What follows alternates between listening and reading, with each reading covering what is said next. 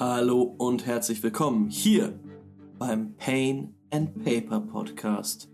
Ganz richtig gehört, wir haben unseren Namen geändert. D&D 4D ist Geschichte. Es gibt jetzt nur noch Pain and Paper. Der Content bleibt aber gleich. Zum Beispiel Road to Black Atlantic. Session 5 kommt jetzt gerade raus. Jetzt in diesem Moment. Ihr hört sie gerade. Es geht heute um den Kampf um die Vorherrschaft bei den Apokalyptikern der Sturmpelikane. Loophole steht über dem Pit, reibt sich die Hände und guckt, was da abgeht. Das hört ihr jetzt. Und falls ihr nicht genug die Genesis bekommen könnt, auf YouTube, auf Twitch, Pain, Kaufmännisches und Paper, da findet ihr uns.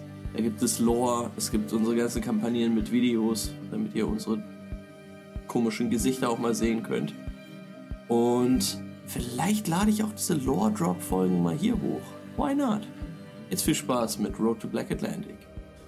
Lupo, dann sehen wir dich etwas abseits stehen von dem Kreis, der sich jetzt bildet um die beiden Apokalyptiker. Giselle in einem Leinen Wickeloutfit mit einer Fellweste übergezogen, einen längeren Rock tragend. Und Ario. Die lederne Weste über den freien Oberkörper, der mit Tätowierungen übersät ist, geschwungen. Den halb abrasierten Kopf. Auf der anderen Seite längeres Haar, was teilweise in Zöpfen geflochten ist. Geflochten ist die beiden stehen sich gegenüber und bewegen sich im Kreis, blicken sich an, ihre Augen funkeln und um sie herum der gesamte Rest der Schar der Sturmpelikane.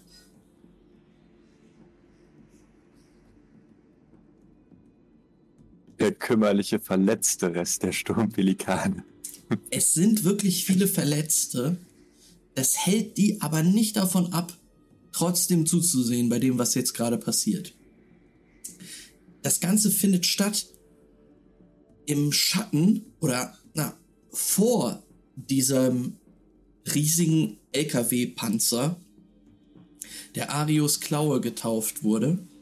Und du siehst auch, wie einige der Apokalyptiker jetzt auf die Motorhaube draufklettern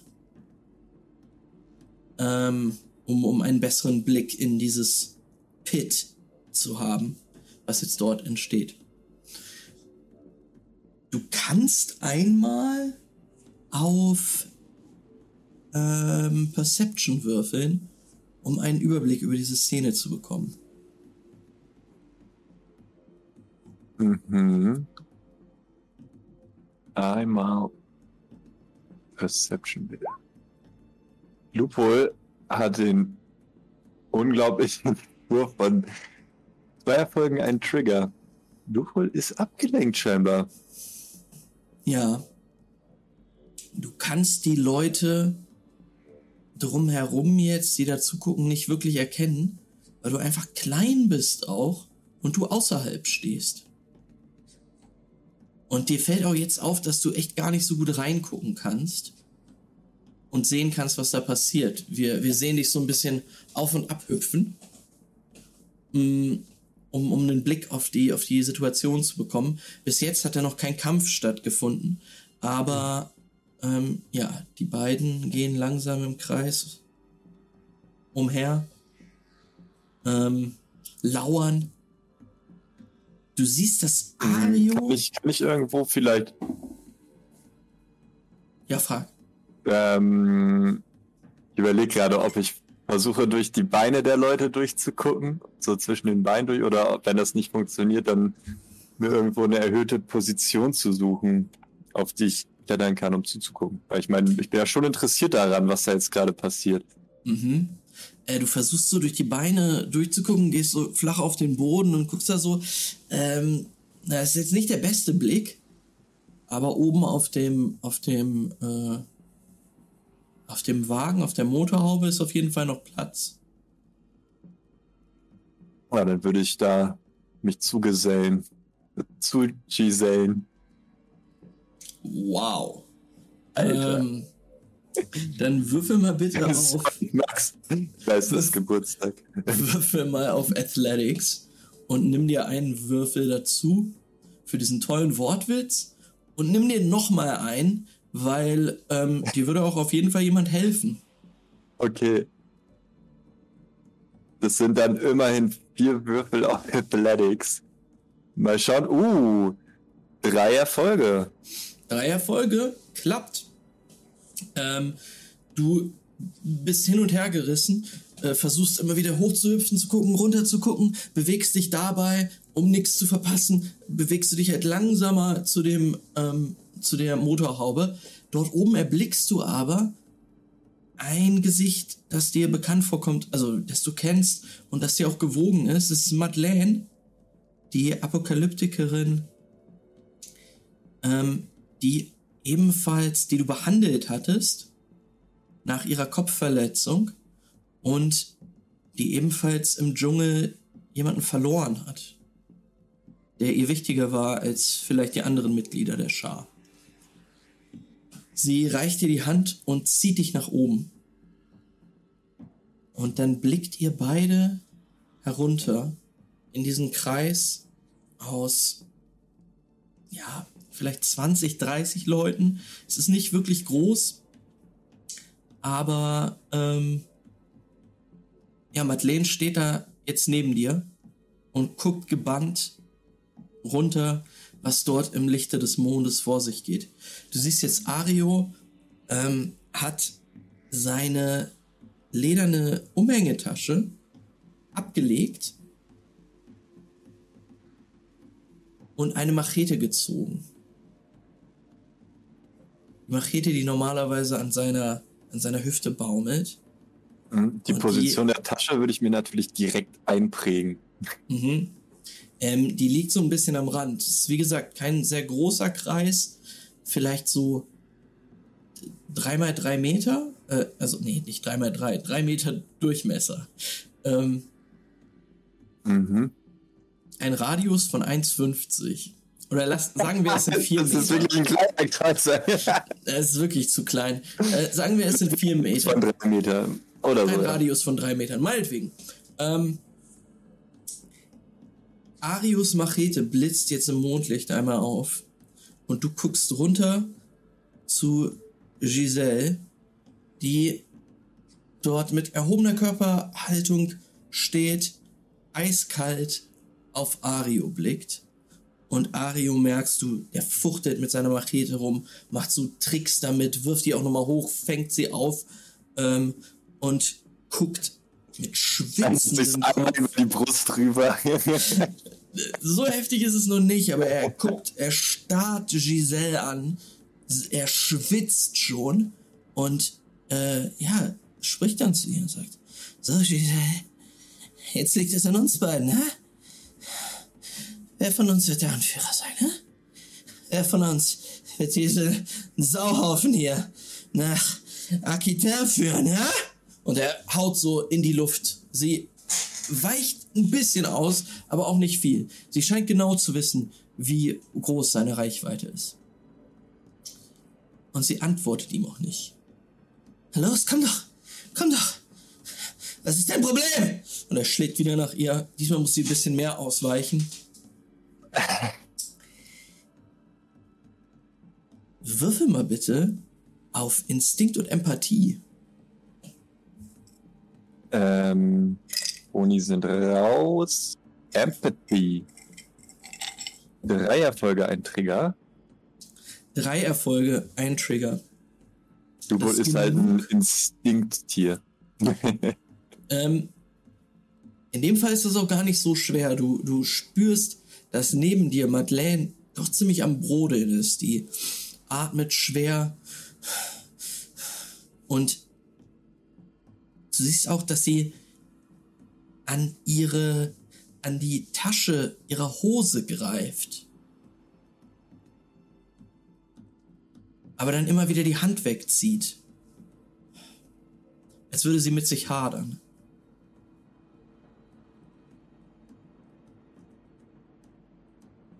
Hm. Willst du darauf reagieren? Ähm, Lupol ist hin und her gerissen zwischen es ignorieren und irgendeinen doofen Kommentar machen. Okay. ähm, ja, aber Lupol würde das auffallen, aber ist halt auch eigentlich jetzt nicht so interessiert an dem Innenleben anderer Menschen, so an dem also gefühlsmäßigen Innenleben. Alles klar.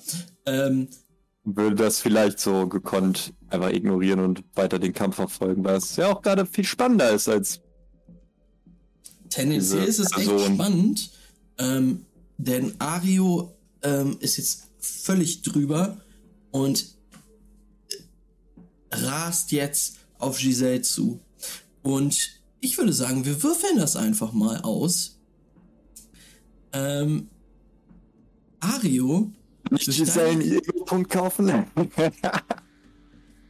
ähm, Witz, ich würde meine kostbaren Kanalpunkte natürlich niemals dafür hergeben. Lupo, du kannst natürlich einwirken auf den Kampf, indem du anfängst zu jubeln vielleicht, wenn du hörst, dass das durchaus äh, stattfindet da. Das, äh, es ah, die Leute, gibt. chillen richtig jemandem Ja, zu. ja, ja, schon. Und äh, wem, wer, wer wird eher angefeuert? Ähm, es gibt tatsächlich eher Leute, die Ario anfeuern. Ähm, hier und da hört man, ah, oder du siehst eher die Blicke der Leute, die zusammenzucken, wenn er angreift, die flehend in Richtung Giselle gucken. Und ja, es ist es die die die offene Sympathie ist eher bei ähm, bei Ario. Aber auch eher verhalten, wie ich, denke ich. Also höre ich daraus so. Oder Ähm. also nicht so, dass jetzt ganz viele Leute da sind und sagen, oh, Ari, oh, Ari, sondern eher so ein, zwei Peoples Ja. oder so. Ja, ja, ähm, eher eher eher vereinzelt. Mhm. Ja, ähm, aber Lupo würde sich da raushalten und das Ergebnis des Kampfes lieber abwarten und nicht, nicht, nicht eingreifen wollen. Ey, dann würfeln wir. Deine Vorarbeit, die Tatsache, dass du diesen wahnsinnigen Mann abgefüllt hast ähm, und er ziemlich fertig ist von seiner Operation, die er gerade hatte, ähm, Weil der gerade wiedergekommen ist. von der er gerade wiedergekommen ist. Ihm geht es offensichtlich nicht gut, aber er ist ein meisterlicher äh, Machetenkämpfer. Deshalb so ein bisschen leid, ey. Ähm, deshalb hat er tatsächlich genau so viele Würfel wie Giselle, nämlich fünf, die du würfeln kannst. What? Die du würfeln Okay. kannst. Und ähm, ja, Gut, wir würfeln. oder soll ich zuerst würfeln, wie viel du überwürfeln musst? Achso, du willst, du, du würfelst Ario, ich Giselle? Ja, Okay, würfel mal Ario, damit es spannend wird. Ah! Folge, drei Einsen, drei Einsen. das sind zwei Erfolge und ein Trigger. Zwei Erfolge, ein Trigger. Mhm. Okay, dann kommt 5d6 von Giselle. Zwei Erfolge, eine Eins. Die Eins ist nicht so wichtig, es sind gleiche Erfolge. Es sind aber Ario hat einen Trigger. Ario hat den Trigger. Und du siehst, wie dieser völlig wahnsinnige, schlachsige Typ auf einmal nach vorne prischt mit einer Geschwindigkeit, die du nicht von ihm erwartet hättest und seine Machete hochzieht. Giselle muss ein, ein krasses Ausweichmanöver machen. Sie zieht so ihren Oberkörper zurück, bisschen Matrix-mäßig, lässt sich zurückfallen, ähm, also hinten umfallen. Viele denken, dass sie zuerst getroffen wurde. Sie rollt sich dann aber rückwärts ab und steht jetzt, wird dann in den Kreis zu, reingeschubst wieder, weil sie sehr stark am Rand stand und Ario dreht sich lachend um. Alright. Wir müssen nochmal würfeln. Aber Ario würde einen extra Würfel kriegen, weil er den Trigger hatte und ein bisschen hyped ist. Alright. Ja, Roll 20 funktioniert ja super heute. Eieieiei, das sieht nicht so gut aus. Das ist ein Erfolg. Und Giselle würfelt. Ein Erfolg, ein Trigger. Zwei Eins. Eieieiei. Die verkacken aber beide so ein bisschen. Ario auch. Ario hat nichts verkackt. Ario hat auch zwei Einsen geworfen. Ähm, er, ist, er ist völlig wild. Äh, kreischt. Ähm, so gackernd lachend. Und rennt auf sie los. Ähm, schlägt mit der Machete nach ihr. Von oben. Äh, in irgendwo will er sie treffen. Sie wirbelt herum und du siehst Klingen aufblitzen an ihrem Unterarm, die sie in seine Richtung schlägt, als sie sich wegdreht. Er schafft es aber auszuweichen und es wird nur ein kleiner Schnitt hier unter sein Auge gesetzt, der sofort anfängt, leicht zu bluten. Uh. Es geht in die nächste Runde. Diesmal kann Giselle mit einem Würfel mehr würfeln. Ich würfel mal, was Ario, äh, was ja, was Ario jetzt würfelt. Uh. Das sind zwei Erfolge und ein Trigger. Drei. Du hast vollkommen recht. Drei Erfolge, ein Trigger. Okay, Giselle würfelt. Fünf Erfolge, zwei Trigger.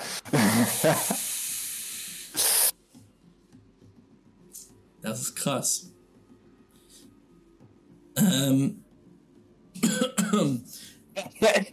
Möchtest du erzählen, wie sie Ario einen wirklich krassen ähm, Schlag abgibt, ähm, während er auf sie zustürmt?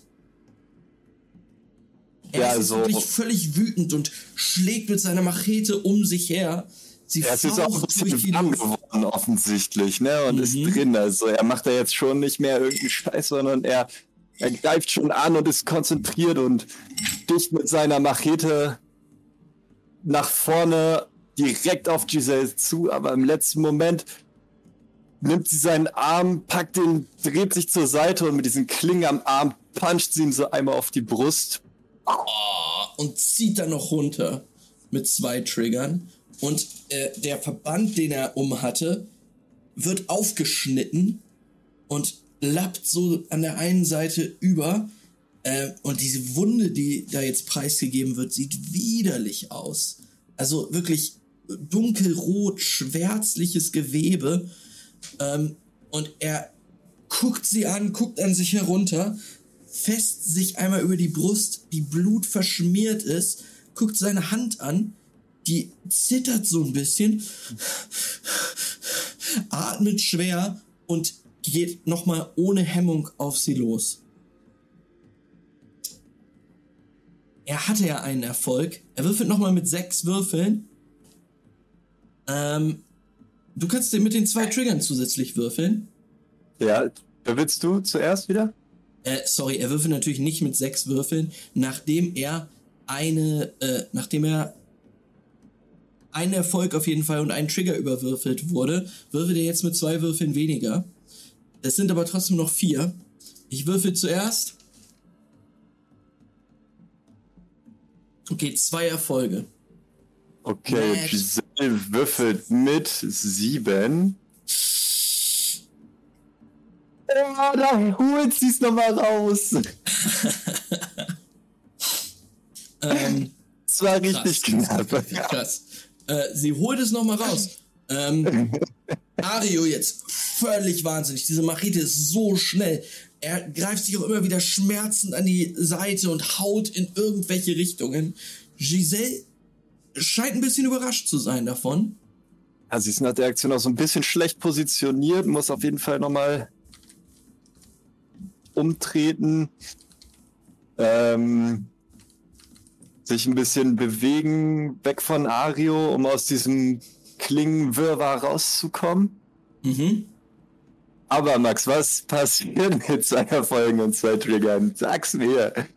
Äh, sie ist auf jeden Fall in, in einer besseren Position als er jetzt. Sie schafft es, also sie, sie, sie kann nicht nochmal in einen Angriff übergehen, aber sie schafft es, sich da elegant rauszurollen und steht jetzt quasi hinter Ario, der jetzt in der Bewegung ist, einmal rückhandmäßig auszuholen und zu schlagen. Aber nochmal nur mit vier Würfeln.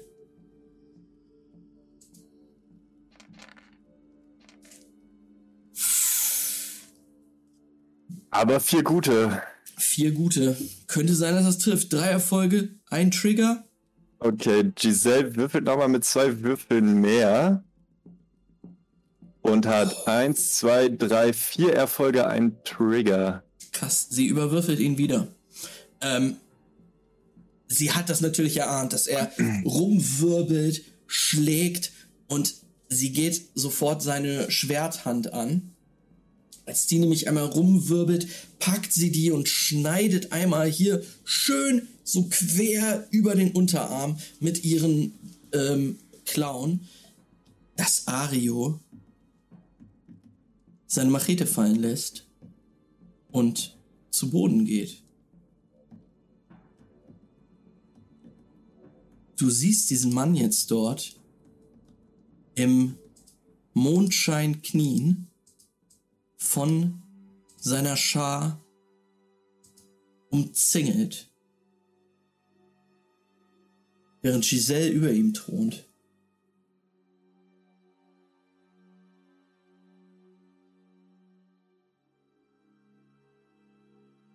Er sitzt da unten, atmet heftig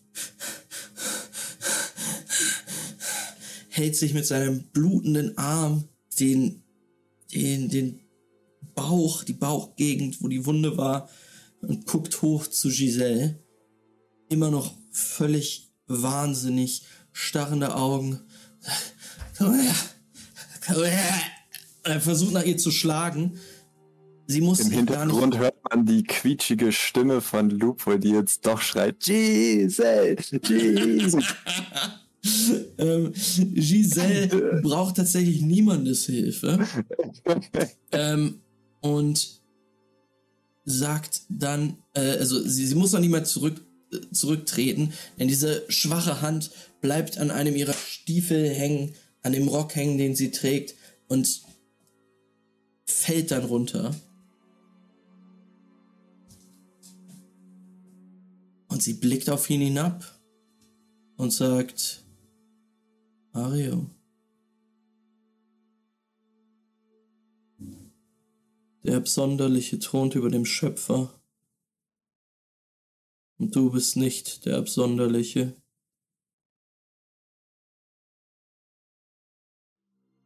Und dann blickt sie in deine Richtung, Loophole. Sie dreht sich um in Richtung der Motorhaube. Und sagt, Madeleine, und du spürst, wie neben dir Madeleine anfängt sich zu bewegen.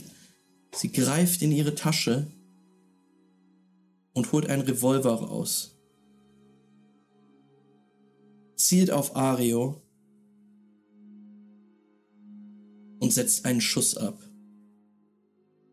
der den Körper zusammensacken lässt.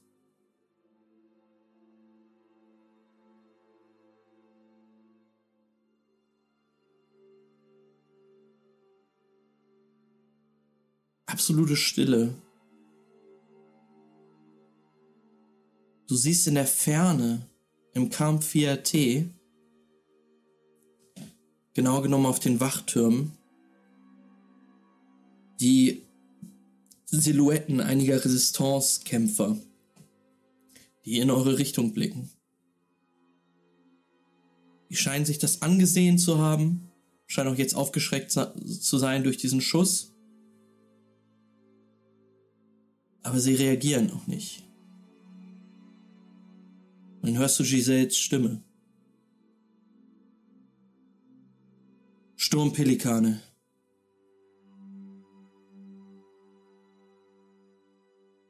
Ich weiß, dass ihr nicht an ihn geglaubt habt.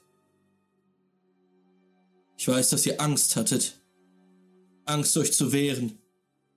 Angst, Nein zu sagen, als er uns hierher geschleppt hat. Doch ich bitte euch, folgt mir auf dem Weg, den er bestritten hat. Kommt mit mir zusammen nach Aquitain, in den Westen, und dann sehen wir weiter.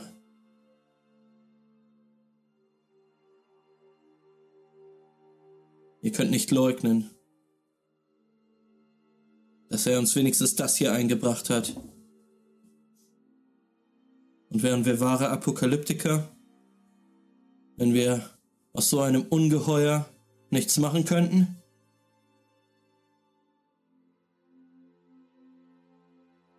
Morgen fahren wir weiter.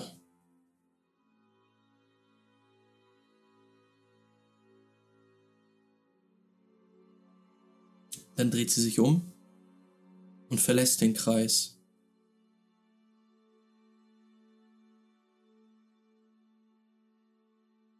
In Richtung des Autos und du siehst, wie sie einsteigt. Lupol würde Cockpit.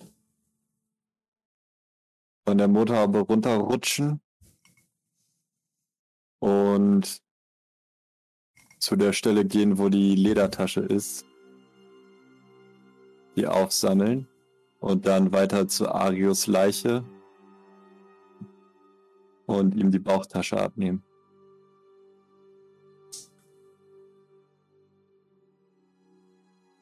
Mm, Mach mal Stealth. Würfel mal auf Stealth. Denn, ich sag mal so, die Oder sind zwei Erfolge in Stealth. zwei Erfolge. Ey, ich sag mal so, ich, ich lass dir das durchgehen, weil diese Apokalyptiker sind von der Sache echt, ähm, wie junge Menschen sagen würden, schock. Ähm, die sind noch schockiert, die gucken, sind noch verdutzt. Und vielleicht machst du das auch während Giselles Rede, dass du da schon mal runtergehst. Und Ja, sobald halt irgendwie sich die Möglichkeit ergibt, würde Lupol das machen. Weil das halt Fall. Lupols Main Focus ist gerade. Lupo, Und vielleicht würde Lupol auch einfach in der Bauchtasche nur den Empfänger rausnehmen und mhm, irgendwas anderes reinstopfen mhm. und den Empfänger irgendwo in der Tasche unterm Cape verstecken. Und die Tasche mit den Platten natürlich auch, mit den Scheiben. Lupo, du schaffst das im, im Dunkel der Nacht, ungesehen zu dieser Tasche zuerst zu gelangen, sie dir unter deinen Mantel zu stopfen, und du spürst auch, dass die, die, die, Umrisse der Scheiben und das kalte Metall durch das Leder und findest auch in der Bauchtasche an Arius Leiche den Peilsender.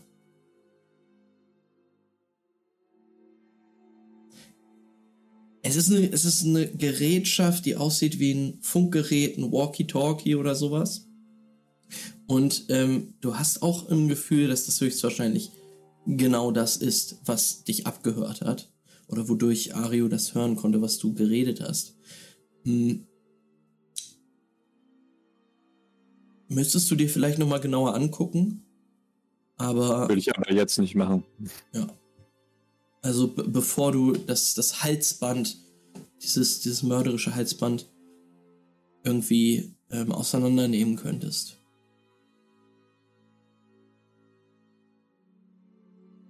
Der Platz vor der Motorhaube, wo Arios Leiche immer noch liegt, leert sich jetzt. Die Apokalyptiker folgen ihrer neuen Anführerin ins Innere.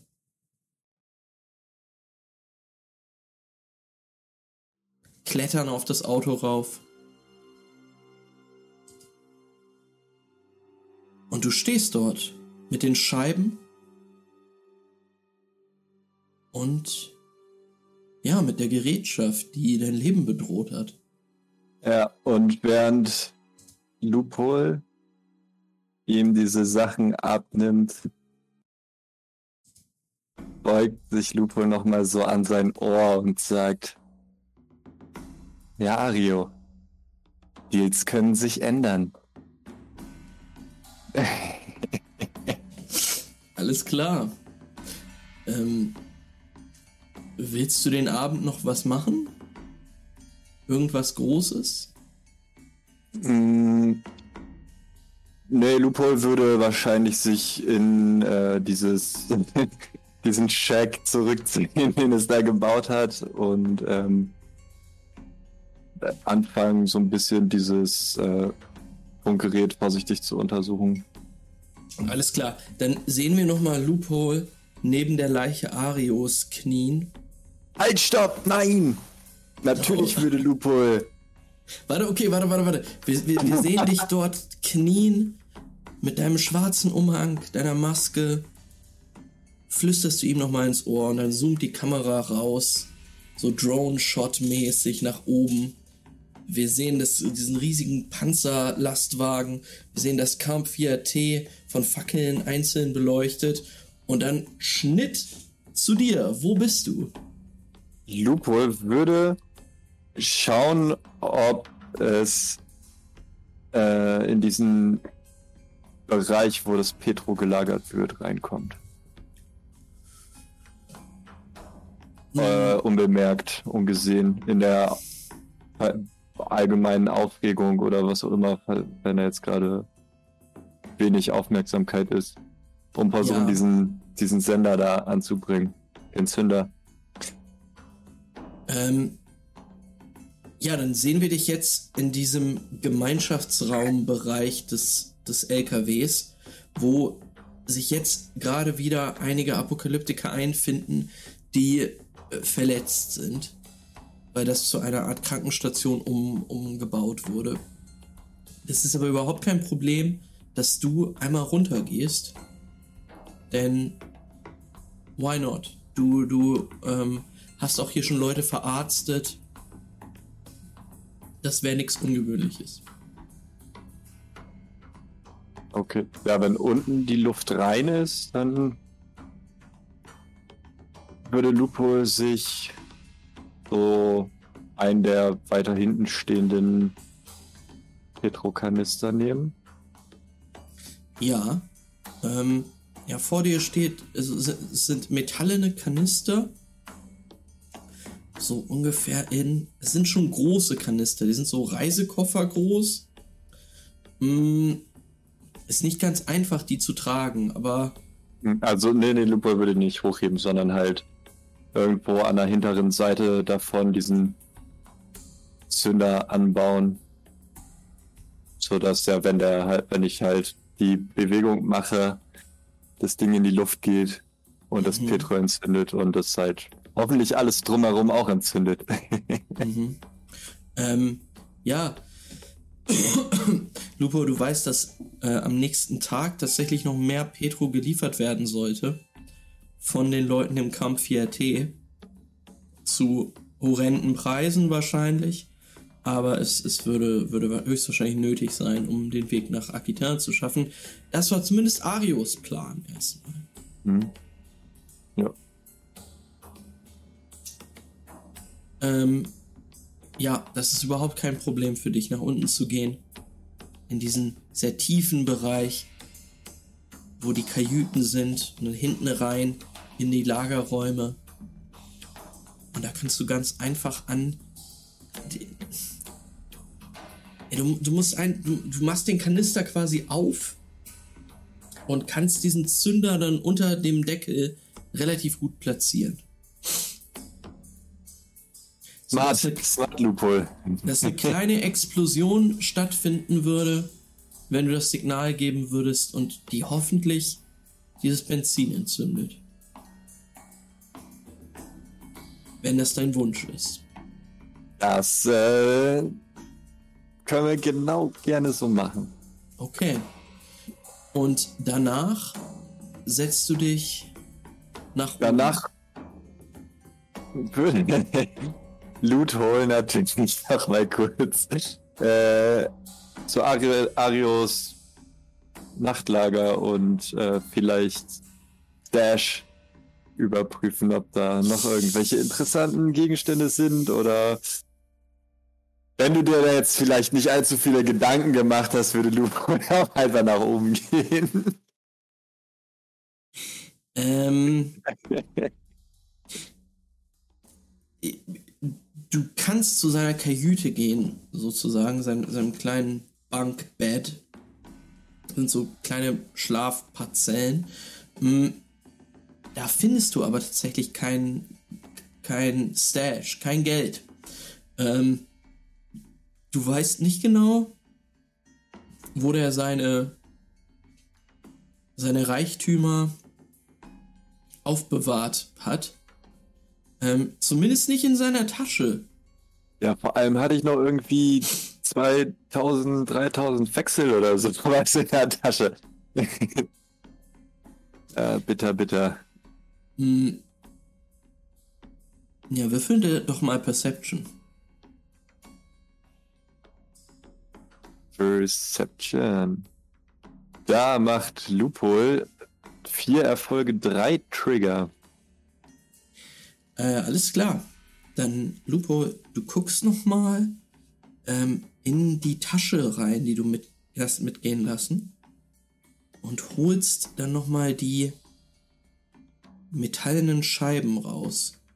Eine golden, eine schwarz, zusammengesteckt. Verziert mit ganz feinen geometrischen Formen Symbolen, die du den Jehamedanern zuschreiben würdest. Und da ist aber noch mehr in der Tasche.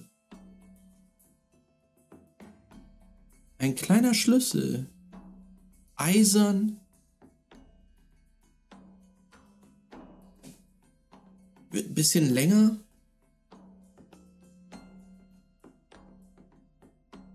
Und mit einem Trigger kannst du dir vorstellen, äh, du hast drei Trigger, wow.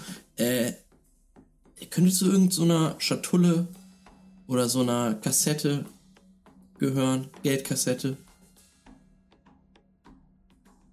Aber die liegt hier nicht unten. Die liegt da jetzt nicht. Okay. Hm.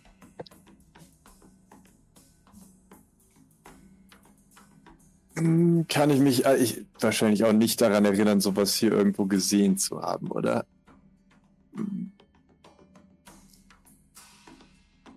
Nicht wirklich. Ja gut, dann ähm, würde Lupol jetzt vielleicht hochgehen und sich an den Sender machen. Alles klar. Dann ähm, nochmal ein Schnitt und wir sehen Loophole in seinem kleinen Kabuff von zwei riesigen Kisten, ähm, dass er sich dort aufgebaut hat auf der, auf der oberen Etage, dem zweiten Stockwerk dieses LKWs, wo es auch sehr, also wo viel gelagert wird, wo auch diese Schießscharten drinne sind. Ähm, was nicht dafür gemacht ist, dort zu stehen, aber Lupo hat sich da so ein kleines Kabuff gemacht. Lupo schon. Ja, ja, vielleicht. Ich weiß gar nicht genau, wie groß du bist. Was Kleiner Mensch nicht, aber Lupo schafft. du bist irgendwie 1,50 oder so, ne? Ich habe hier 1,43 stehen. Das ist klein. Das ist sehr klein. Das ist richtig klein. Ja, dann kannst du da wahrscheinlich stehen, ey. Ähm, okay. Weight 35 Kilo. Ein großer Hund. Ich glaube, du hast ein bisschen zugelegt. Also, ähm, Ja, also wächst ja auch wahrscheinlich noch. Ja. Hm. Ähm, ja, dann sehen wir dich da mit dem. Äh, wie, wie viele Erfolge hattest du schon angesammelt?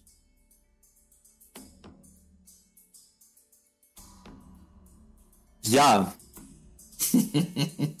ähm, weißt du was? Ich habe mir Sachen geheilt. 19 Erfolge auf Halsband habe ich. Ja, guck mal. Mit 19 Erfolgen und dem Ding, was du jetzt hast, ähm, was, was dir automatische Erfolge gegeben hätte, ähm, wenn es relevant wäre. Es ist nicht schwer, dieses Halsband auszustellen. Das ist nicht schwer.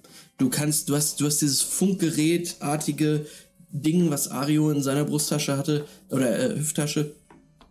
Ähm, das hast du sehr schnell analysiert, auseinandergenommen und hast einfach den Mechanismus abgeschaltet. Das Problem ist halt, das Halsband ist immer noch um deinen Hals und du weißt auch nicht genau, wie du das abkriegen sollst. Das hätte Lupol auch gar nicht versucht. Okay. ähm, Lupol würde dann versuchen, dieses Funkgerät zu deaktivieren, Batterien rausnehmen, Schaltkreise ähm, durchtrennen, alles, also so, dass das Ding aber nur noch eine kaputte Hülle ist. Und dann sich vielleicht nochmal rauszuschleichen und das Teil wieder in Arios Bauchtasche zu packen. Wenn der noch draußen liegt. Ja. Du kannst mal auf Stealth würfeln.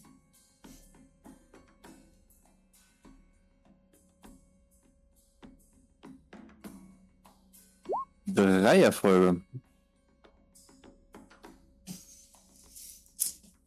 Lupo, du schleichst dich ungesehen die Leiter runter, oder musst auch nicht ungesehen sein. Die Leute beachten dich eigentlich nicht wirklich. Ähm, durch den Gemeinschaftsraum, durch die Schleuse raus. Ähm, und dann trittst du ins Freie. Die Nacht ist kalt. Und ja, nur der Mond spendet Licht. Und Arius Leiche liegt immer noch dort. Ich war ja, Lupol würde das, auch wenn es vielleicht ein bisschen sehr offensichtlich ist, das Ding halt einfach wieder reinstecken in die Tasche. Und ja, sich dann pennen und Gedanken machen, wie es weiterhin umgeht mit der Situation jetzt. Dann würfel nochmal Perception.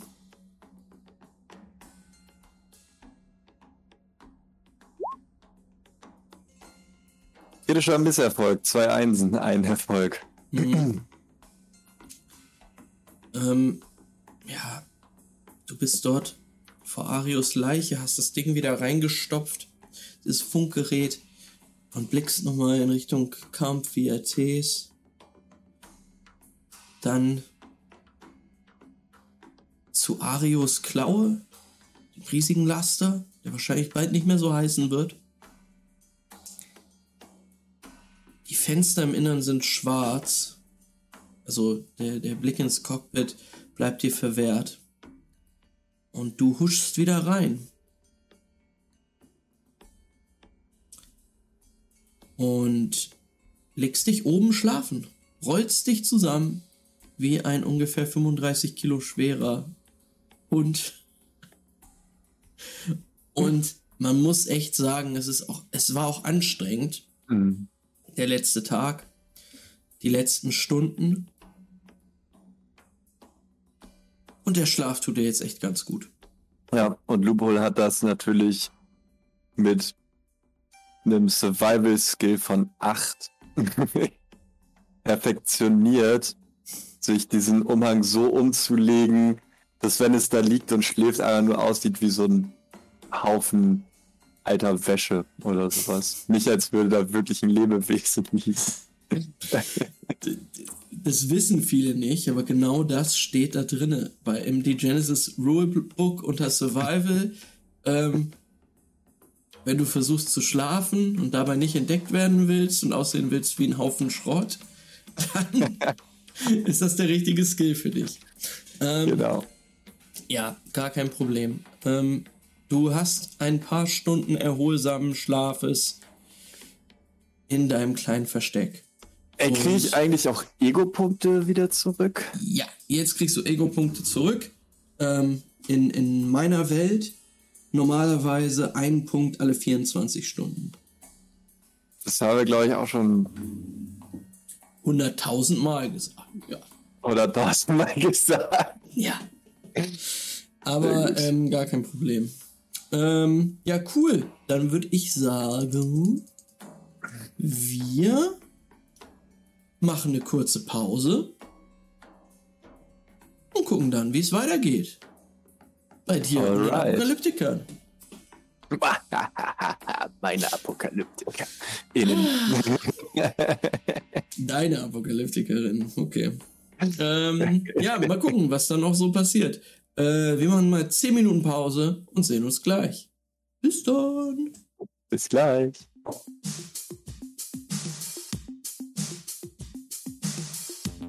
Jetzt gibt's erstmal eine kleine Pause. Zehn Minuten.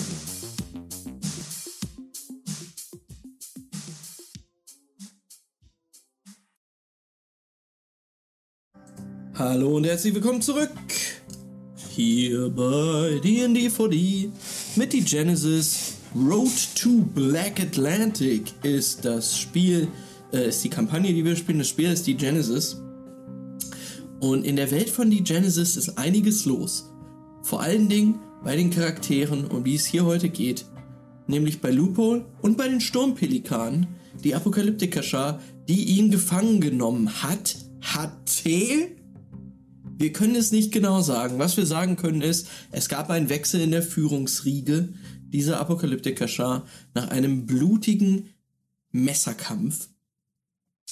Und in diesem Messerkampf, den haben wir eben ausgewürfelt, hat die gute Giselle, die Mystikerin der Schar, Ario, den Coked Out Maniac, Anführer der Schar, einfach abgemördert, beziehungsweise sie hat ihn so weit runtergekämpft, bis ihre, ja, Second in Command vielleicht, Madeleine, Ario den äh, Gnadenstoß verpasst hat in Form einer Kugel.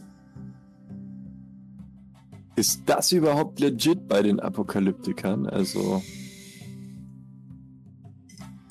Ich sag mal so, wenn jetzt nicht höchstwahrscheinlich mein kleiner Neffe zugeguckt hätte, wäre der auch anders gestorben.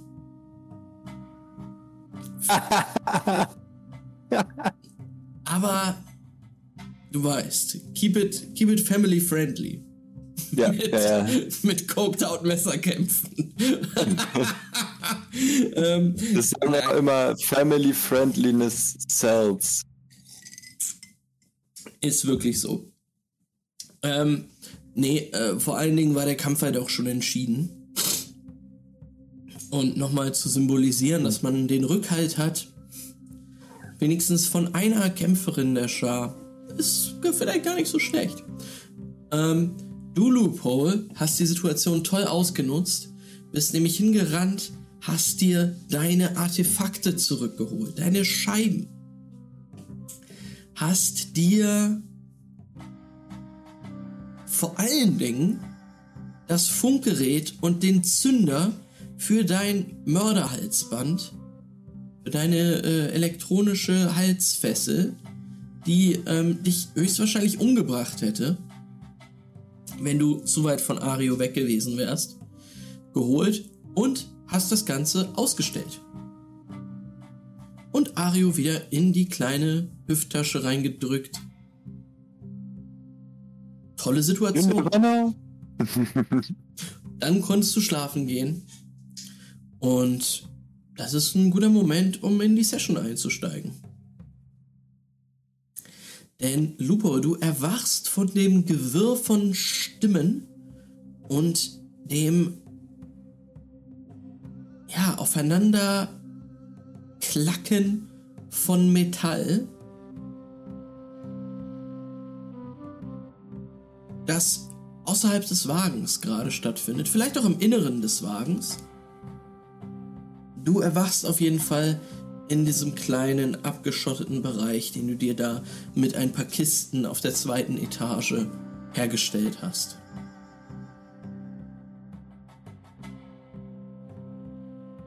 Du bist wach. Was machst du? ja, Lupol würde natürlich in die oder ja, gucken, wie, äh, ob es von irgendwo sehen kann, woher dieses Geräusch kommt. Das ist klar, auf Metall, was das ist. Klar, es kommt von draußen. Du kannst jetzt einmal komplett rausgehen. Du könntest auch noch einen weiter nach oben gehen auf diese kleine Plattform auf dem LKW. Das würde Lupo wahrscheinlich machen und dann von oben runter gucken, mhm. was da abgeht. Äh, auf der Plattform oben lungern äh, zwei Apokalyptiker noch rum, die ja ein bisschen misstrauisch so in die Landschaft starren, dir auch einen Blick zu werfen aber äh, dann, dann weiter dort oben die Stellung halten, während du da einfach hochkraxeln kannst und mal und gucken mein, kannst. Mein, mein, mein, The Seeker ausspiele natürlich. ah, nice try. Ähm, ich sag mal so, äh, du brauchst gar nicht viel zu suchen. Du kannst nämlich zum hinteren Ende des, dieser Aussichtsplattform gehen und nach unten gucken und siehst, dass dort einige Resistance-Soldaten jetzt weitere Benzinkanister angeliefert haben auf einem hölzernen Pferdewagen. Mm. Und dass diese Kanister gerade hereintransportiert werden. Du siehst ebenfalls Giselle und Madeleine, die dort stehen, neben einem Resistance-Offizier der anscheinend jetzt für dieses Geschäft hierher bestellt wurde, das Giselle abwickelt in diesem Moment. Du siehst einige Wechsel, den Besitzer wechseln. Oh yeah.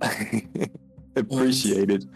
ja, du siehst, siehst jetzt, dass, dass der Kofferraum oder der Lagerraum dieses LKWs, in dem du gestern noch kurz warst, um äh, einen der anderen Kanister zu manipulieren, sodass der potenziell in die Luft gejagt werden kann von dir, dass dieser Lagerraum jetzt mit weiteren Benzinkanistern befüllt wird. Und in diesem Moment blickt Giselle hoch in deine Richtung. Du siehst sie dort in der, ja, auf dem, auf dem sandigen Boden, Erdboden stehen zu dir hochblicken. Lubo würde zurückstaren mit den Bernstein-Chronisten-Maskenaugen. Mhm. Sie nickt dir zu. Und Lupo nickt so leicht zurück. Dann siehst du, wie sie zu Madeleine sich wendet, die neben ihr steht ihr kurz etwas zuflüstert und Madeleine in diesem Moment auch zu dir hochblickt. Im nächsten Moment zieht Giselle ab.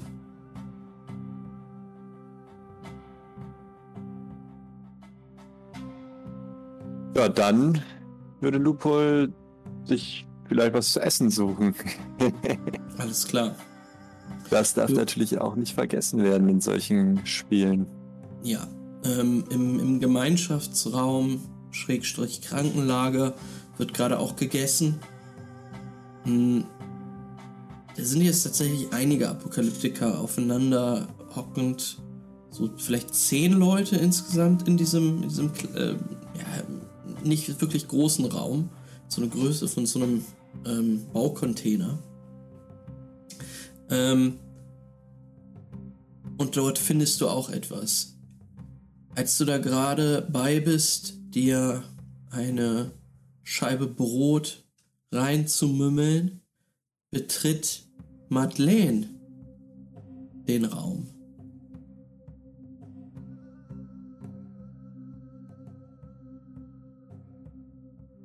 Okay. sie, hat, sie hat sehr dunkle Haare, äh, so eine Flechtfrisur, so ein bisschen ähm, Handballerin-Flair ähm, äh, ja, an, an, an den Kopf eng geflochtene Haare. Ähm, ein, eigentlich sehr hübsches Gesicht mit traurigen und auch ein bisschen strengen Augen. Ähm, guck, Lup Lupo würde Raum? auf jeden Fall, äh, wenn es geht, in diesem kleinen Raum so abseits wie möglich von den anderen sitzen. Mhm. Aber nicht versteckt. Ähm, Nö. Ja, sie, sie sieht dich und kommt in deine Richtung. Okay, ja. Lupo würde das so lange wie möglich ignorieren. Mhm. Sie steht ja jetzt direkt vor dir und guckt dich an und sagt, sollen wir dich von dem Ding befreien?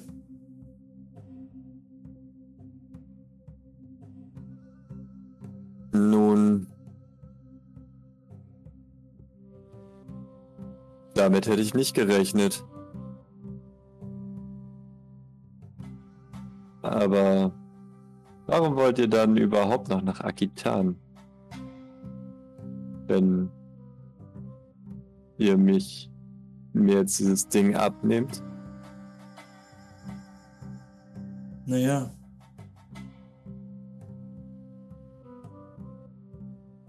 Arius Plan war vielleicht gar nicht so schlecht. Es wird einiges an Freiraum dort sein. Außerdem haben wir immer noch deinen Jetski. Den werden wir an der Küste wohl besser los. Stimmt, der sollte ein hübsches Sümmchen kosten. Hm. Was mein Halsband angeht, das ist nicht nötig. Ich habe mich irgendwie dran gewöhnt. Ja, sie, sie guckt dich ein bisschen verwirrt an und sagt, wie du willst. Doch das Angebot steht, wenn du dich umentscheidest. Ich weiß es zu schätzen. Hm, Wie weit seid ihr? Sollten wir nicht langsam aufbrechen? Es wird gleich losgehen. Vielleicht noch eine halbe Stunde.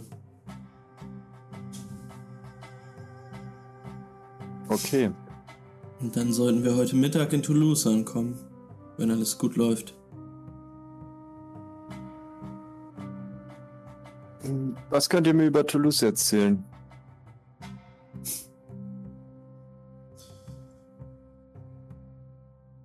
Hm, naja, du hast das Camp hier gesehen, richtig? mhm. Toulouse ist ungefähr das gleiche als Stadt. Also auch ein Resistance-Vorposten. Kein Vorposten. Es ist das Herz der Resistance. Und Zufluchtspunkt für alle, die in Franka etwas Sicherheit haben wollen.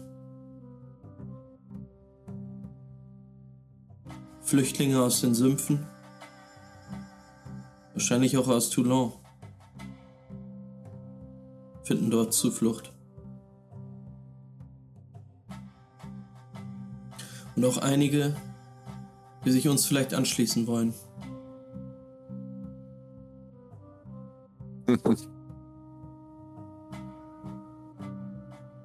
Du solltest vielleicht nochmal mit Giselle reden. Das gleiche habe ich auch gerade gedacht. Und dann würde Lupol aufstehen und weggehen und sich dann nochmal kurz umdrehen und fragen, ähm, wo finde ich sie? Sie ist vorne. Und dann würde Lupol nach vorne gehen. Mhm. Ähm, du findest Giselle im Cockpit sitzend. Du verstehst noch nicht so ganz viel von, von der Gerätschaft, von dem Auto und, und wie es sich lenken lässt und so.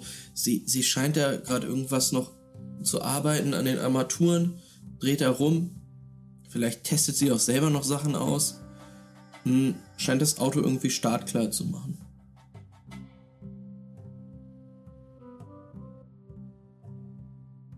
Sie hat den Kopf dir abgewendet, Hm. scheint dich aber in deinen Schritten zu erkennen. Wie sie sagt, ah, Loophole. So war dein Name, richtig? Giselle? Was gibt's? Was hat die Scheiß vor? Da ihr die Anführerin seid, nicht nur die Fahrerin. Wir werden sehen, wie weit uns dieses Ding hier bringt.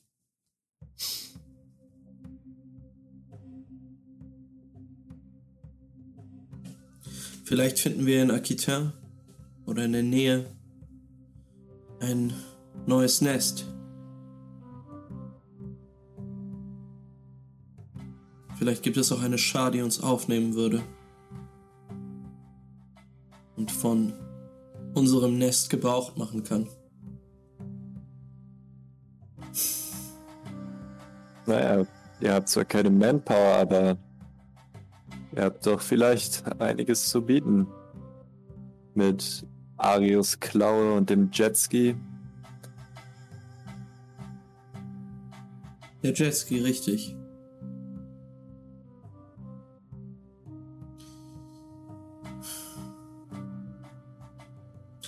Ich werde ihn behalten. Dich hingegen nicht. Sofern du nicht hierbleiben möchtest. Ein Teil der Schar werden möchtest. Hm. Nehmt's mir nicht übel, aber eine Apokalyptiker-Schar ist kein Platz für mich. Sie dreht den Zündschlüssel um und der Wagen beginnt langsam zu vibrieren. Aber da ihr nach Akitan reist, wäre ich sehr froh, wenn ihr mich trotzdem mitnehmen würdet. Sicherlich. Das bin ich dir schuldig. Ich weiß nicht, was du mit Ario gemacht hast, aber.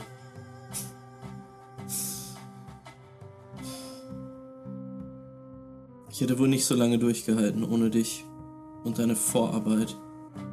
Geschweige denn,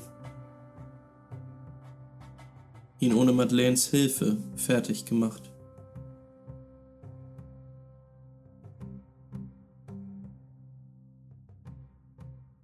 Mit pro quo,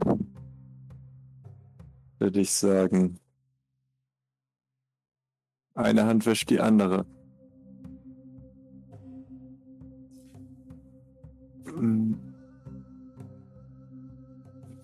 Ich hoffe, dass du das ernst meinst.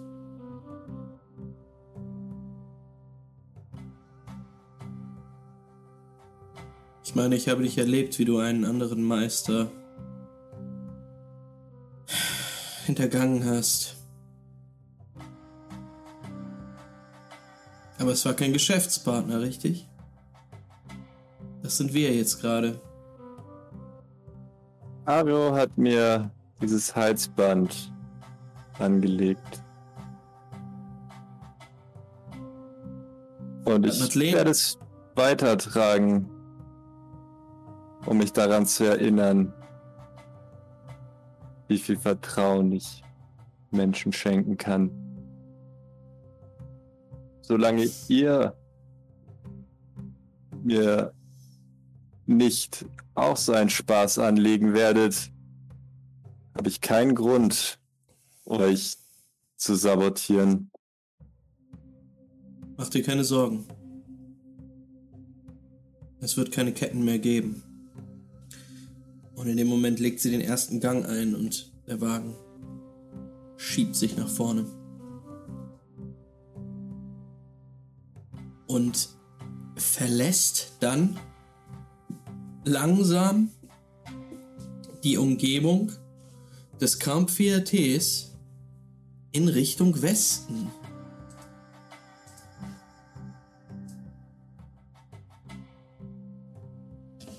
So, du bist gar nicht auf der Map. Dann hole ich dich einmal rüber. Und auch dir zu zeigen, wo es jetzt lang geht. Nämlich die Route der Resistance weiter gen Westen entlang. Der Weg nach Toulouse sind ungefähr so 200 Kilometer.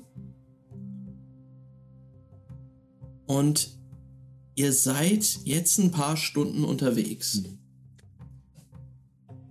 Der LKW verbraucht wahrscheinlich in diesen 200 Kilometern so 4000 Liter Sprit. Ähm, ihr müsst oft anhalten und, und neuen Sprit nachgießen. Äh, nachtanken. Halt, ähm, das, das ist aber relativ einfach auf dieser Straße. Denn, ähm, ja, die, die Route de la Resistance ist eine der, oder es ist die gesicherte Straße, die durch Franka führt. Überall immer wieder an, an der Seite sind diese Brandgräben. Immer wieder fahrt ihr auch vorbei an Resistancekämpfern mit riesigen Petrokanistern auf den, auf den Rücken und so Flammenwerfern. Hm. Diese Straße bist du ja auch schon ähm, nach Toulon reingereist. Ähm, die wird gesichert und es kann im Prinzip jederzeit dort Feuer gestartet werden, falls es zu Schwarmangriffen kommt. Ähm, es ist doch vergleichsweise sicher. Und das wird dir jetzt auch deutlich, denn du siehst hier zum ersten Mal seit langem wirklich viele Karawannen, Händler.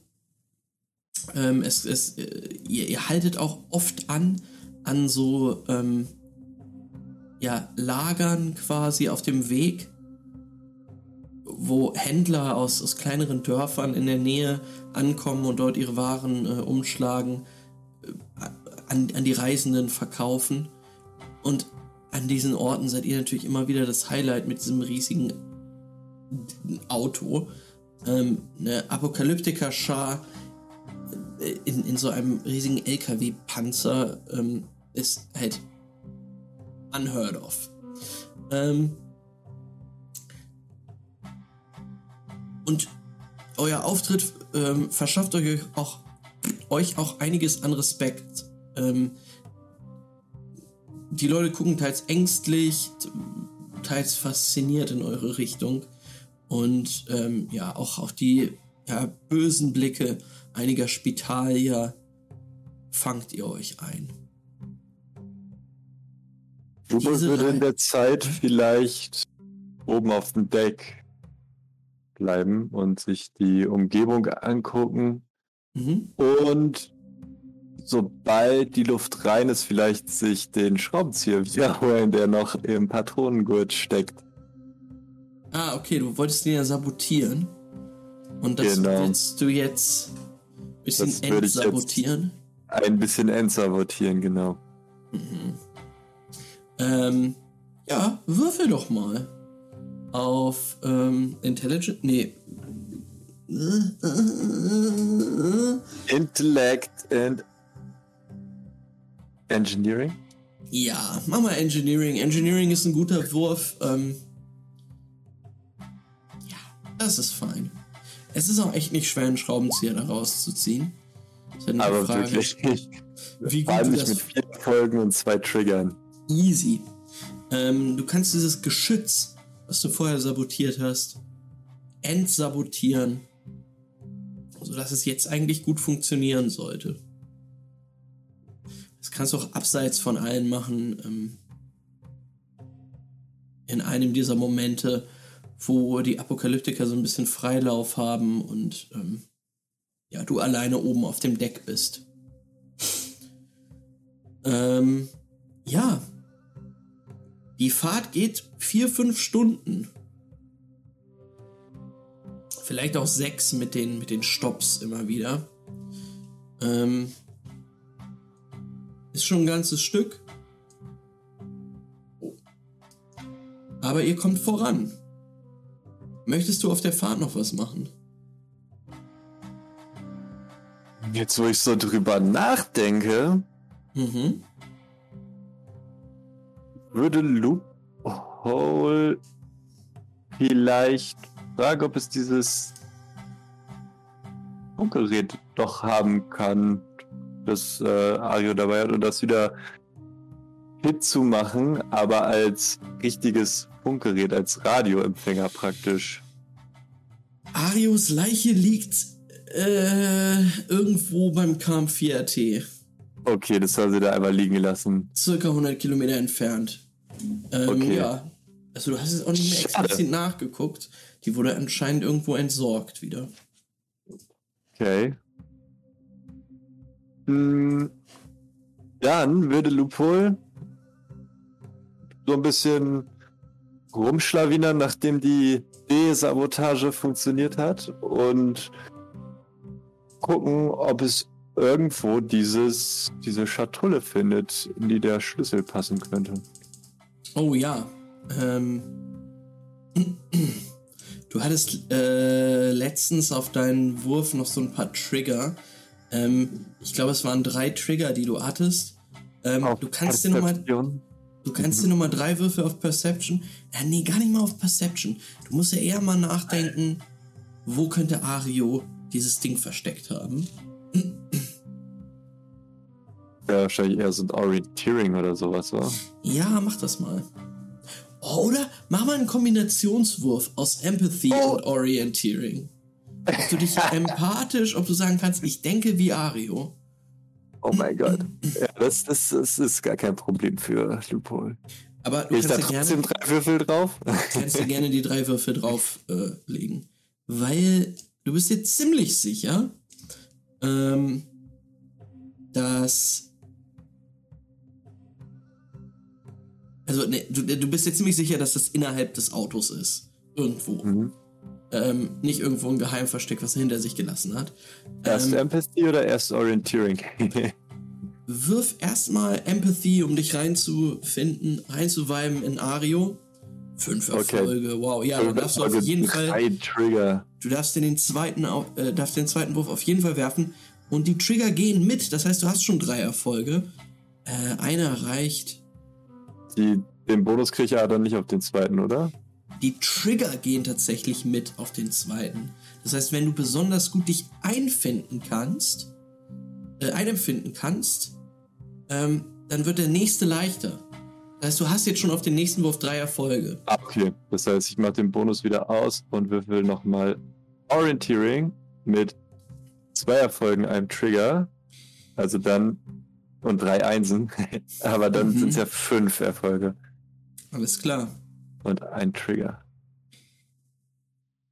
Du bist dir sehr sicher, dass Ario das irgendwo ansatzweise in der Nähe von seinem Schlafplatz haben muss, ähm, was auch den, die, den Lagerraum dieses Autos mit einschließt. Du könntest dir vorstellen, dass Ario so ein Typ ist, der sagt, "Äh, in einem geordneten Chaos findet man alles wieder. Und dass er einfach in dieser Messi-Hölle des Lagerraumes irgendwo einen Ort gefunden hat, wo er das da reingestopft hat.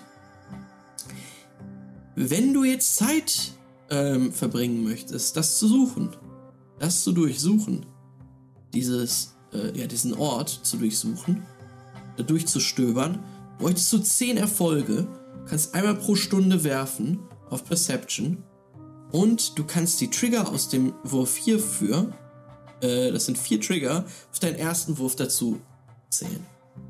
Also dazu nehmen. Meine nochmal. Lupe hat nicht sonderlich anderes zu tun, ne? Ja.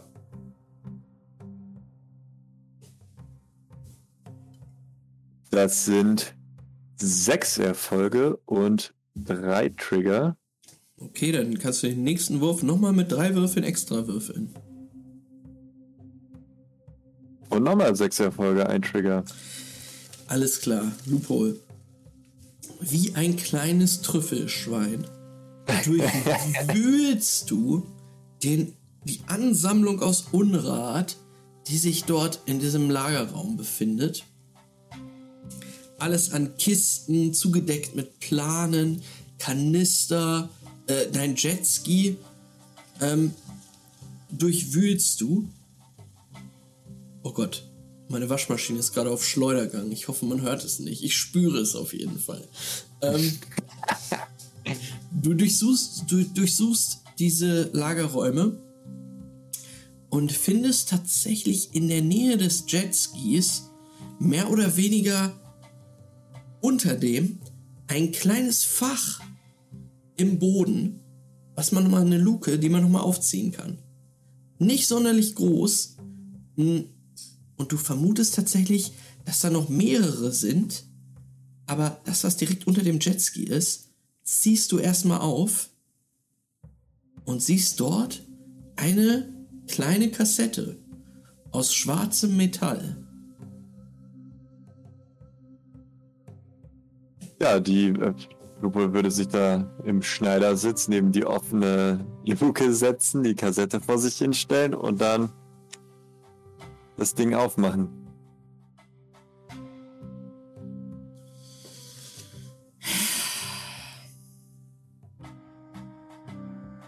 Würfel mal ein W6. Du meinst, weil Lupe so gut den Seeker ausspielt? Gott. nee. Ähm, krass, okay. Das ist eine 6 geworden für alle, die nicht mit im Roll 20 sind. Ja, eine 6 ist super. Du findest dort drinne in dem in dieser kleinen Kassette 6000 Wechsel insgesamt. Teilweise tatsächlich in Chronistenwechseln, teilweise in Dinaren. Und ja, deine Ausrüstung.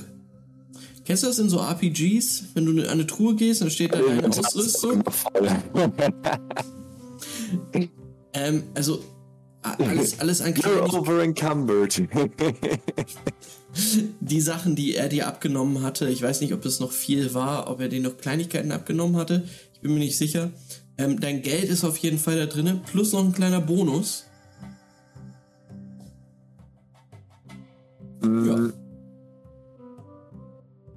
Ja, Lupol würde sich 3000 Wechsel rausnehmen. Mhm.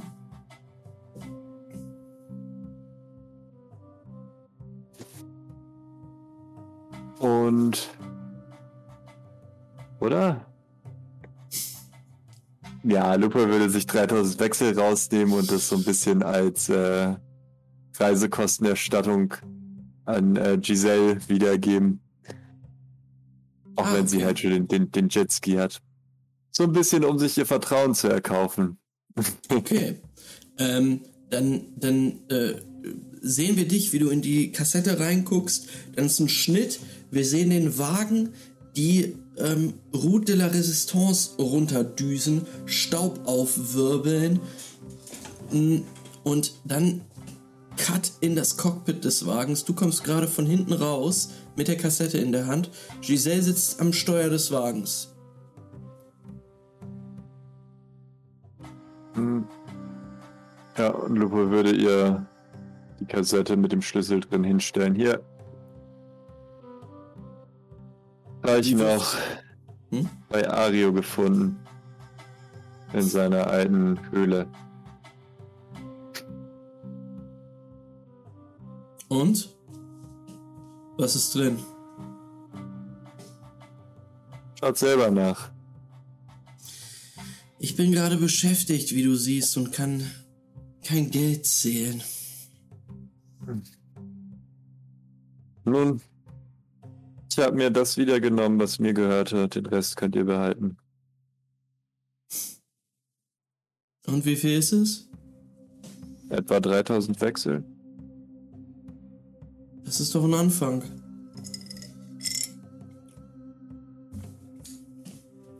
Vielen Dank.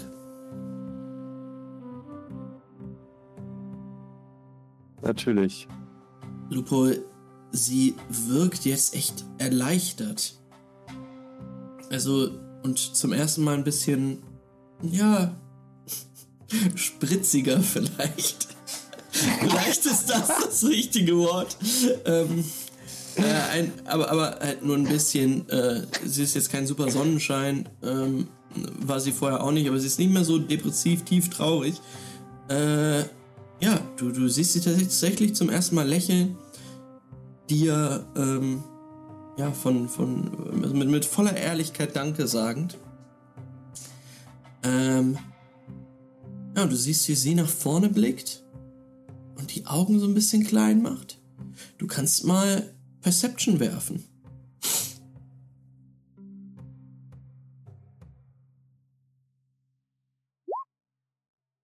Lupol hat zwei Erfolge, zwei Einsen. Ähm, Aber wir haben auch schon tausendmal gesagt, die Einsen zählen dann ja nicht. ähm, naja, ähm, du siehst tatsächlich nichts. Giselle kneift die Augen ein bisschen zusammen und ähm, guckt dann so kurz zu dir und sagt, kannst du Madeleine holen? ja, Oder ihr, Lupol- ihr sagen, Lupol dass es soweit ist?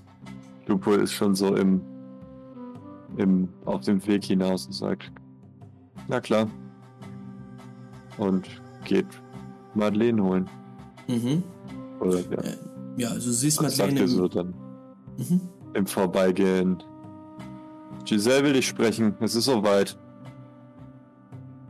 Ja, Madeleine blickt auf, guckt sich dann um, erhebt sich und sagt: So, Leute, auf eure Posten. Unsere Eskorte ist da. Bleibt aber ruhig. Wird wahrscheinlich alles gut sein.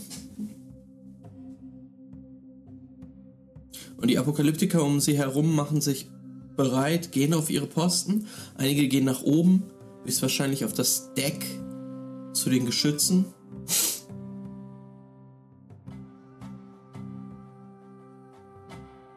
Was machst du? Ähm, Lupol würde irgendjemanden fragen, ähm, was passiert hier gerade? Ja, wir gehen auf unsere Posten. Du glaubst doch nicht, dass die Resistance uns einfach mit so einem Ding hier reinfahren lässt in ihr Heiligtum.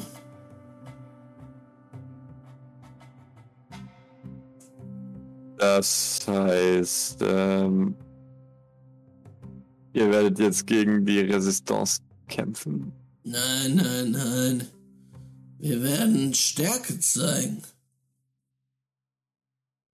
Und uns von unserer besten Seite.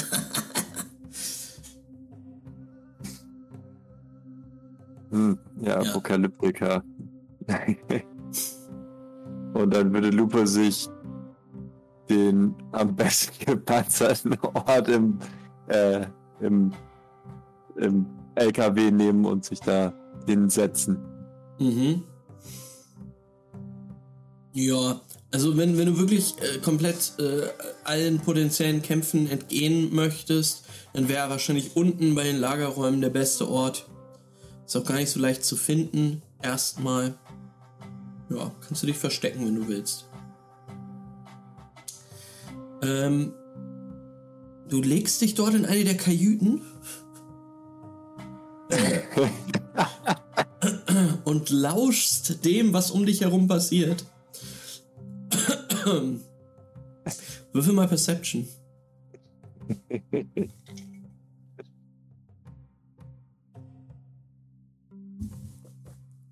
Vier Erfolge. Lupol ist einfach klar. so the most anti-Genesis character ever. Nein, nein, nein. Ähm, die knapp 50 Sessions, die Genesis mit einem Charaktertod, d- die wir gespielt haben, trügen. Ähm, es ist schon sehr brutal hier und man kann schnell sterben. Du bist schon, du bist ein Charakter, der in die Genesis überlebt. Das machst du schon richtig. Ähm, du hörst jetzt mit deinen vier Perception-Würfen, dass sich zu den Motorengeräuschen des Lasters, in dem du dich gerade befindest, noch weitere hinzugesellen. Ähm, du kannst ja, schwer sagen, wie viele weitere Fahrzeuge jetzt noch neben euch fahren, aber da müssen es schon so drei, vier sein. Okay, ja Jetzt- gut, wenn, wenn Lupo keine Kämpfe hört, dann würde es auch äh, hochgehen auf die Aussichtsplattform. Mhm. Ähm,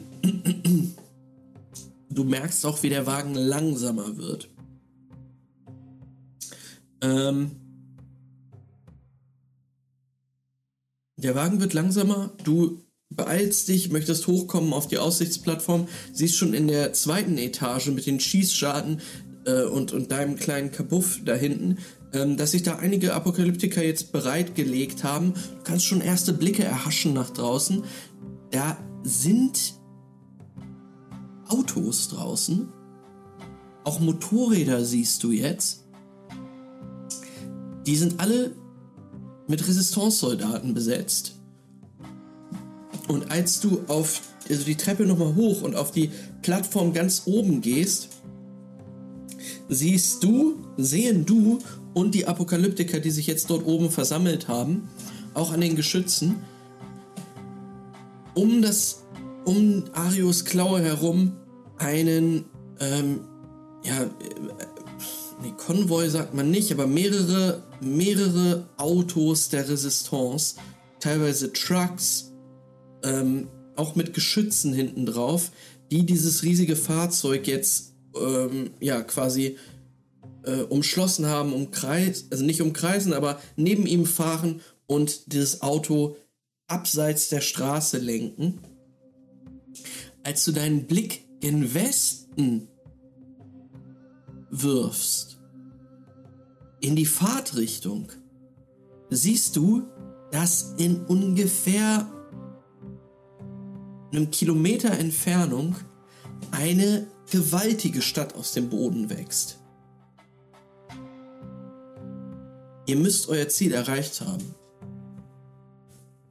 Und was dir direkt danach auffällt, ist, dass diese Stadt eine absolute Festung sein muss. Eine Mauer umspannt sie komplett, aber viel beeindruckender ist ein labyrinthartiges Netz aus Gräben, aus dem immer wieder Türme ragen, das um die ganze Stadt gespannt ist.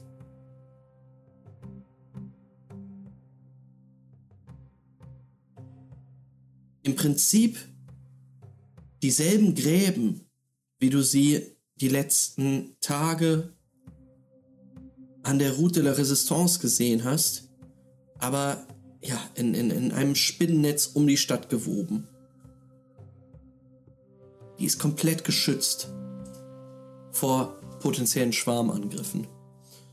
Ähm, ich hol dich und den Stream jetzt auch mal auf die Map. Zuerst dich.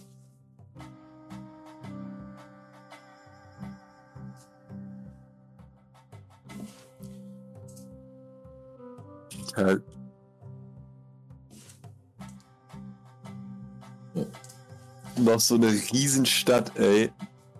Eine riesige Stadt. ähm, ja, Montpellier war doch auch schon so riesig und auch mit 1000 Points of Interest drin und so. Es ist euer Krasse Wagen, Welt. Es, es ist eine krasse Welt. Ähm, diese, ich meine, ich weiß gar nicht, ob diese Map tatsächlich off, äh, offizielles die Genesis ähm, Product ist oder ob das Fanwork ist. Weil viele der Maps, die ich hier benutze, auch einfach von der die Genesis Community gemacht wurden. Hm. Was ich allerdings sagen kann, ist, im Süden, du machst jetzt einmal eine 360-Grad-Drehung und guckst dir an, was da los ist, siehst du einiges an Feldern.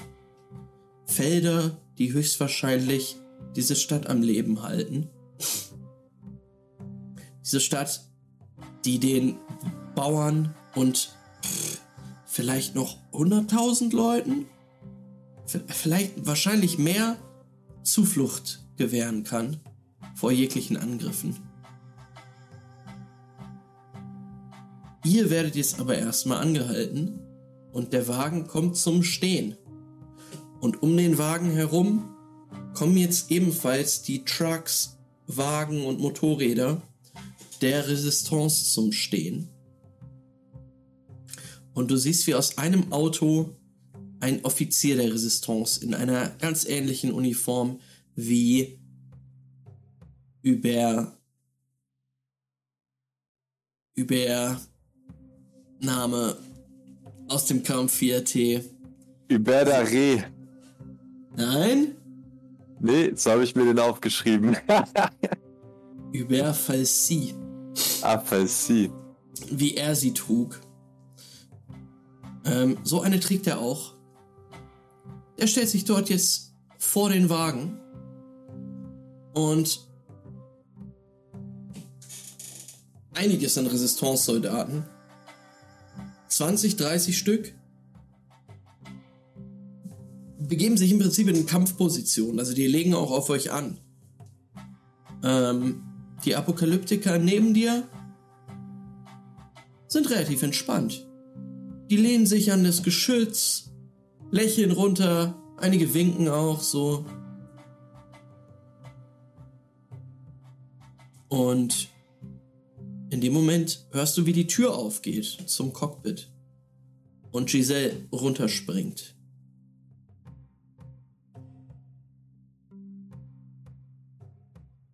Und du hörst ihre Stimme. Seid gegrüßt. Der Resistance-Offizier guckt sie ein bisschen verwirrt an und sagt, und ihr seid die Sturmpelikane.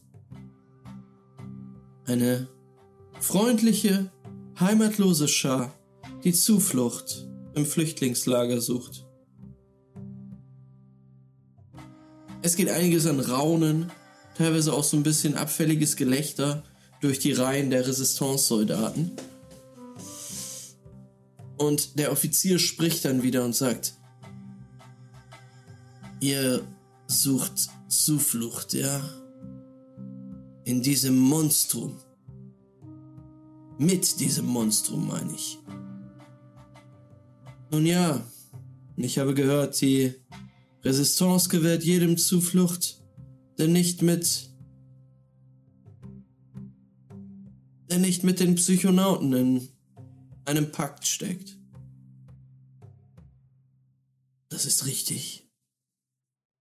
Aber wer sagt mir, dass ihr das nicht tut? Ihr könnt das Auto, den Wagen gerne durchsuchen. Ihr werdet nicht viel finden.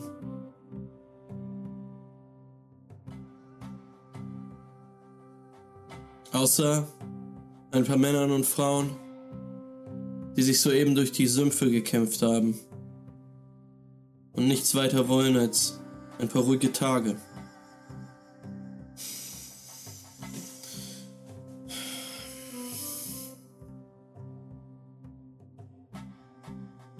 Paar ruhige Tage könnt ihr im Lager verbringen. In die Stadt lassen wir euch nicht. Wir haben schon genug von euresgleichen.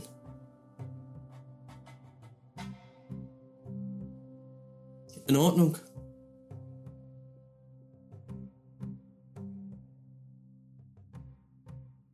Dann werden wir jetzt wohl unseren Wagen steigen und weiterfahren, richtig? Nein, nein, nein, nein, nein. Wir werden euch dorthin begleiten. Wie lange wollt ihr hier bleiben? Nicht lange, nicht lange. Macht euch keine Sorgen. Wir sind hier. Einen Tag vielleicht. Und dann sind wir wieder weg. Vielleicht nehmen wir einige von den Flüchtlingen mit, die ihr scheinbar gar nicht so gerne hier habt. Hallo. Er gibt äh, ein paar Männern den Befehl, diesen Wagen zu eskortieren. Und Giselle dreht sich um und besteigt wieder das Cockpit.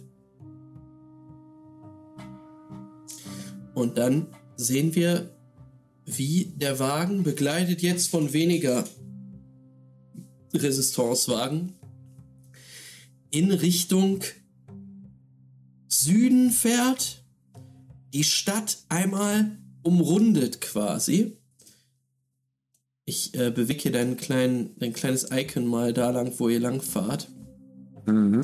Nämlich vorbei an den äußersten Gräben, ähm, vorbei an einigen Türmen, einigen Baracken, hin zu einem, einer großen Straße, die zu einem, einer großen, großen Zeltstadt führt.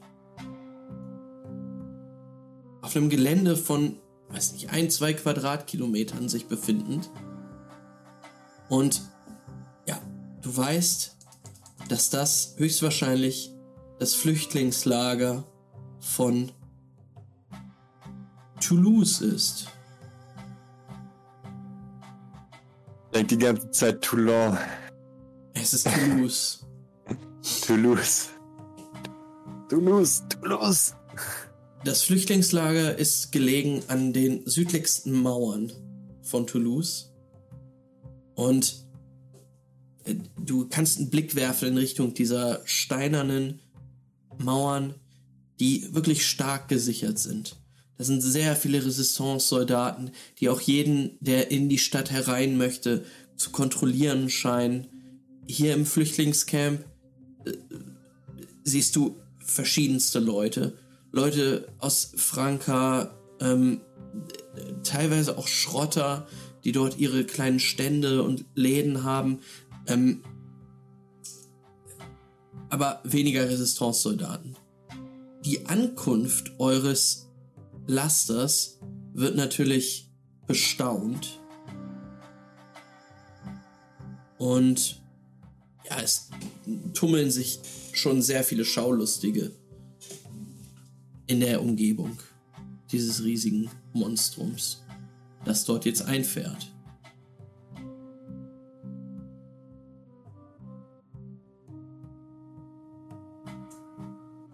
Möchtest du noch was machen? Hm. Ja, Lupo würde vielleicht irgendwie auch den nächst, die nächstbeste Person fragen, ob es hier einen Cluster oder Alkoven gibt, wo man mal vorbeischauen könnte. Okay. Ähm, der Wagen hält und die Apokalyptiker springen jetzt auch raus ähm, aus, dem, aus, aus, aus dem Laster, ähm, vertreten sich so ein bisschen die Beine, sind äh, zum ersten Mal wieder seit so ein, zwei Stunden draußen auf, auf festem, sich nicht bewegenden Boden, strecken sich aus. Giselle kommt raus und ähm, scheint sowas wie eine, eine Ansprache vorzubereiten. Ähm, du kannst dich aber auch kurz davor äh, da, davon stehlen und ähm, gerne mit Leuten sprechen, die dort stehen, rumstehen und das bestaunen. Hm. Ja, also, ja, das würde Lupo machen. Kurz Okay. irgendwie jemanden fragen, hey, gibt's hier ein Cluster oder Alkoven der Chronisten? Du sprichst einen Mann an, der dort steht mit seiner, also mit, mit ein, einer Frau neben ihm, die ein Baby auf dem Arm trägt.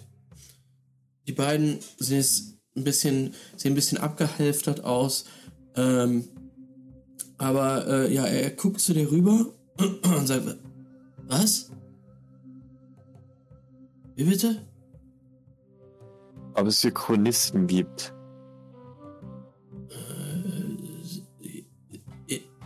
Du meinst hier im Camp? In der Stadt? Ja, sicher. Äh, In, in Toulouse ist ein Alkoven, ja. Gehörst du zu diesen Leuten? Nein, ich habe mich nur verkleidet. Und dann würde Lupo sich umdrehen und kurz äh, der Rede von Giselle lauschen.